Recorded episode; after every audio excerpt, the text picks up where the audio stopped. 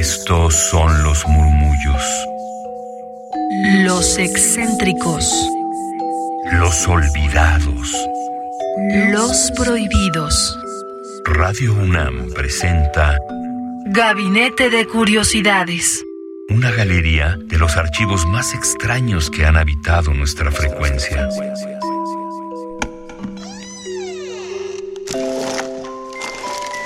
De archivo.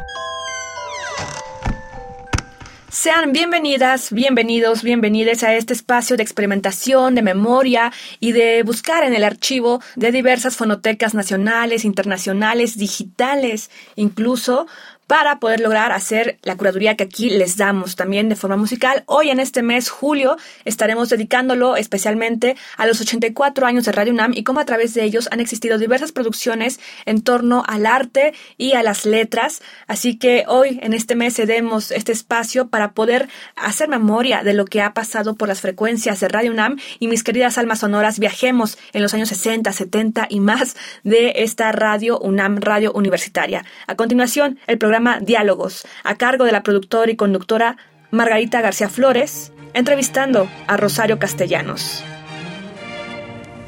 Noticias Universitarias.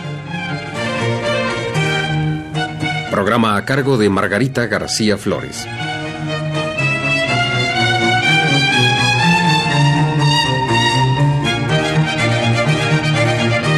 Esta noche, señoras y señores, escucharán ustedes la entrevista que la productora de este programa le hiciera a la escritora y maestra Rosario Castellanos. Recientemente, la Universidad Nacional publicó en su colección de poemas y ensayos el libro Materia Memorable de Rosario Castellanos. Esta noche tenemos con nosotros a la autora de Materia Memorable. ¿Cuál es eh, la diferencia entre Materia Memorable y sus primeros libros de poemas?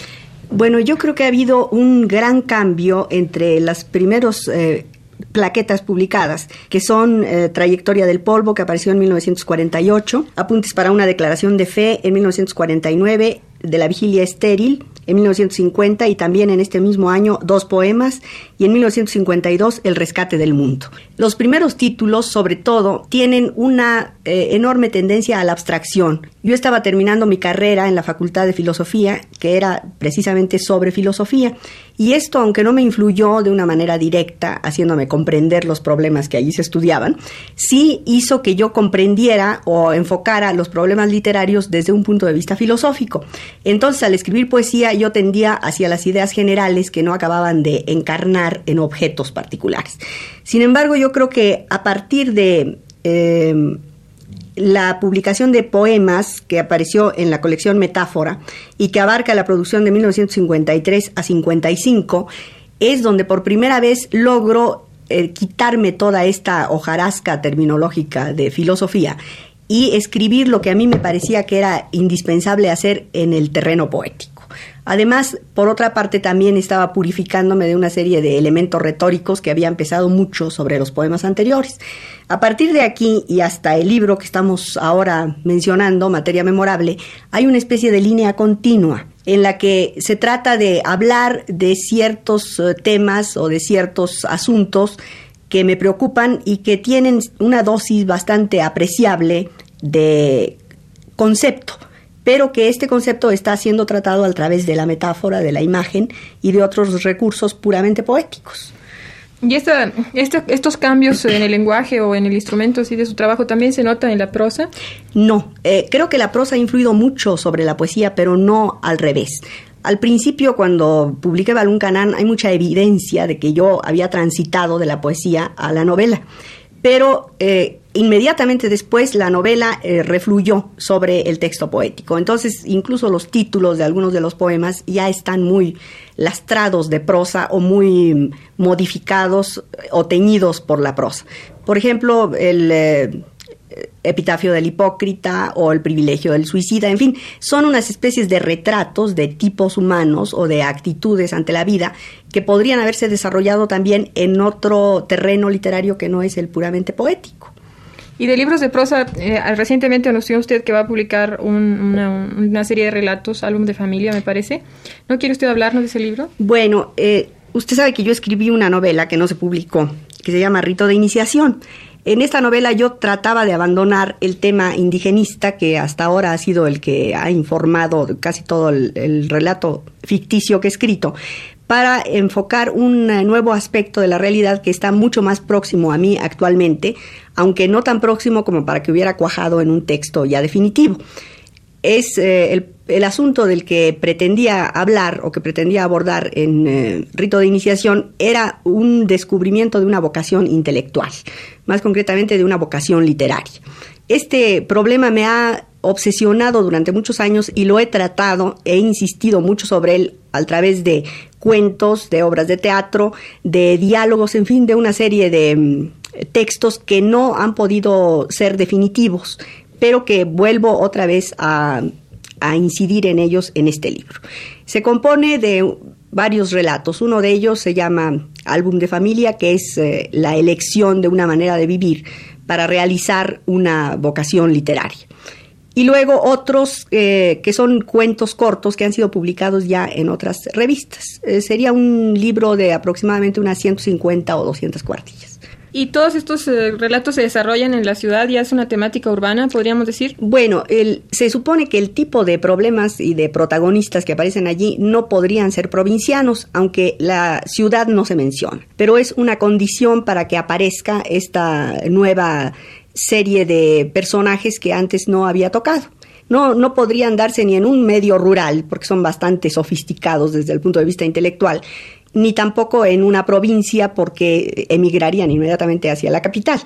Pero no se menciona la ciudad ni como paisaje, ni como figura, ni como algo que tenga una influencia directa, simplemente se presupone y su contacto diario con las ideas y por su trabajo como maestra también, ¿no ha influido de una manera muy directa en su concepción de la literatura? Bueno, yo creo que sí, eh, sobre todo en la autocrítica. Es decir, eh, al dar clases yo trato de entender eh, en, en, qué consiste realmente el fenómeno literario y de formularlo a través de la, de la materia que estemos tratando o del texto que se analice en el curso. Esto inmediatamente se nota en lo que yo escribo porque me doy cuenta de que es algo que se aproxima o se aleja o contradice lo que yo estoy afirmando en la clase, ¿no? Entonces, de, de esta manera sí se puede hablar de influencia, pero cuando se trata de la necesidad de expresar algo, pues todas las teorías que se sostengan en un momento dado se pueden contradecir con lo que se escribe o se pueden eh, poner en conflicto con lo que se está haciendo o en última instancia preferir lo que se hace a sostener la teoría que se estaba sosteniendo. ¿Y por qué ella no ha vuelto a escribir teatro si tiene tanta facilidad para la conversación y el diálogo y demás? Bueno, porque es una facilidad oral, pero lo que me sucede en el teatro es, en primer lugar, que no sé escoger las situaciones. Eh, lo que había hecho en los, eh, las obras que escribí, comedias o piezas o bueno, incluso escribí teatro en verso, era buscar un momento en el que no iba a suceder nada. Entonces, naturalmente, era un momento muy plano, carecía absolutamente de intensidad dramática y no podía yo prestarle esa intensidad por medio del lenguaje. Además, otra cosa que creo que es un defecto que ya advierto desde ahora en álbum de familia, cuando hago hablar a mis personajes y no se trata de un diálogo costumbrista como el que usé en Balún Canano, en Oficio de Tinieblas o los libros de cuentos, los hago hablar a todos exactamente de la misma manera que hablo yo. Y esto es un defecto, es un defecto de la caracterización y en el teatro no hay otro modo de caracterizar más que la palabra hablada. Yo creo que ese es el problema que tengo y que tendría que superar en caso de escribir teatro. ¿Usted cree que sea un gran problema para los escritores nacionales el salto del idioma hablado al idioma escrito? ¿Por qué se hace esa diferencia siempre tan grande? Bueno, porque no puede aprovecharse de lo hablado prácticamente nada es otro modo de contemplar las cosas y es otro modo de manejar el verbo. Entonces, uno puede ser brillantísimo conversador, y de hecho en México hay muchos brillantes conversadores de café, que nunca han podido escribir una cuartilla. Y gente sumamente opaca en la conversación que no podríamos suponer su talento o su ingenio más que en el momento en que escriben. Yo creo que no hay una relación directa entre una cosa y otra, sino más bien una eh, dificultad, un obstáculo entre una manera de hablar y una manera de escribir. ¿Y qué piensa usted de los autores eh, que solamente se limitan, como quien dice, a pues a trasladar lo oral a la página escrita. Bueno, yo no creo que eso sea eh, literatura más que si ese traslado ha sufrido antes una elaboración que lo deje de tal manera que parezca hablado, pero que en realidad sea absolutamente un cambio entre lo que se dijo y lo que se escribió.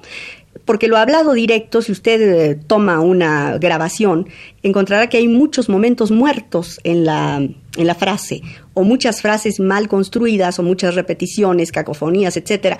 Y todo esto es absolutamente imposible de admitir o de dejar de modificar en el momento en que se escribe. ¿Y por qué practica tan poco la crítica? ¿Por qué escribe tan poco crítica literaria? Pues eh, quizá para conservar mis amistades. ¿Y no piensas que publicar próximamente un libro de ensayo? No tengo material suficiente todavía. Eh, tengo el germen de ese libro en una serie de ensayos de autores muertos.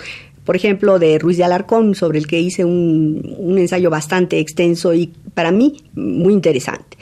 Y yo insistiría em, en, autores ya consagrados, ya indiscutibles, de los que únicamente habría que encontrar una interpretación.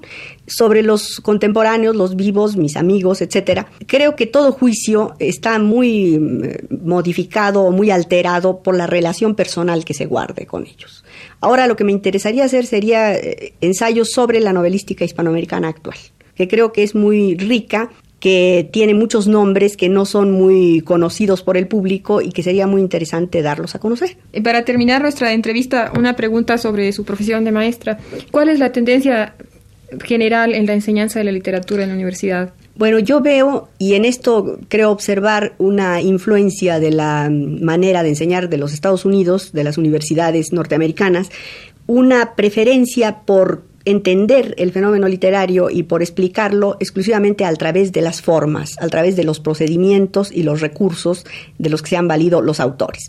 Esto nos puede llevar inmediatamente a una mm, concepción de los textos eh, puramente superficial y puramente externa.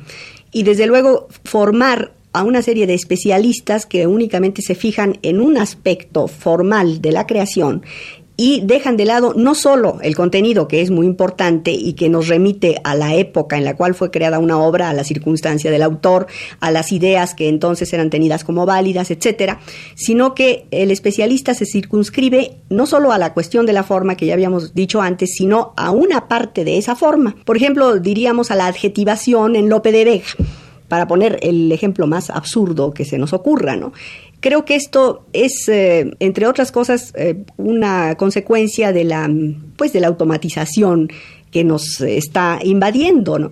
Por ejemplo, este tipo de estudios en Estados Unidos se realiza ya con el auxilio de computadoras y da unos resultados espléndidos en el sentido de que son muy rápidos y de que son muy exactos, aunque desde luego no son verdaderos. Nosotros todavía no tenemos computadoras disponibles, pero alguna vez las tendremos y nos serán muy útiles. ¿Pero para qué? Para entender la literatura así. Ahora, eh, desde luego, yo no creo que esto, que además parece que se extiende a todas las otras ramas de humanidades, como manera de concebir las cosas, no creo que sea muy fructífero y que habría que luchar porque se equilibrara con una concepción más eh, de fondo del problema literario. ¿Y en qué sentido podría equilibrarse o cómo podría equilibrarse? Bueno, yo creo que se eh, trataría de hacer derivar la literatura como una forma de la estética y la estética desde luego es un derivado de la filosofía. Entonces, si se comprende como un fenómeno eh, que se, en el que se trata de eh, tener una concepción del mundo y de representarla por medios exclusivamente expresivos, creo que sería mucho más válido y mucho más formativo y mucho más eh, sugerente para el alumno y aún para el maestro el estudiar los textos con esta perspectiva y no con la pura perspectiva formal, de la cual desde luego no se puede hacer ilusión, ¿verdad?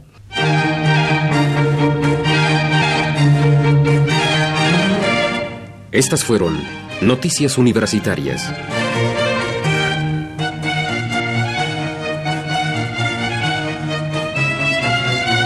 Programa a cargo de Margarita García Flores. Esta noche, señoras y señores, escucharon ustedes la entrevista que la productora de este programa le hiciera a la escritora Rosario Castellanos.